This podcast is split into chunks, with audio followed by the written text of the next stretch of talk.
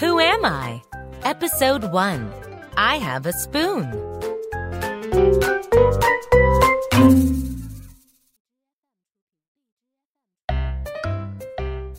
I have a spoon.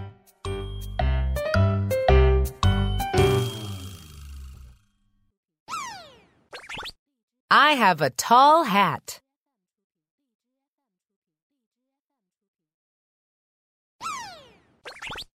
I have a white apron.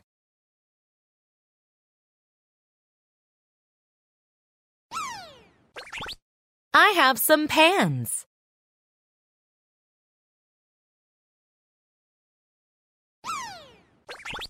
I have a big pot.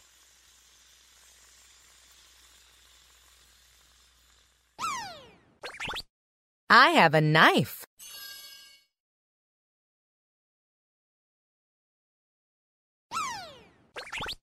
I have some vegetables.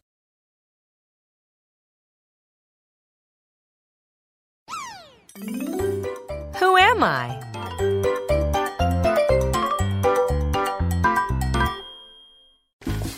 I am a chef.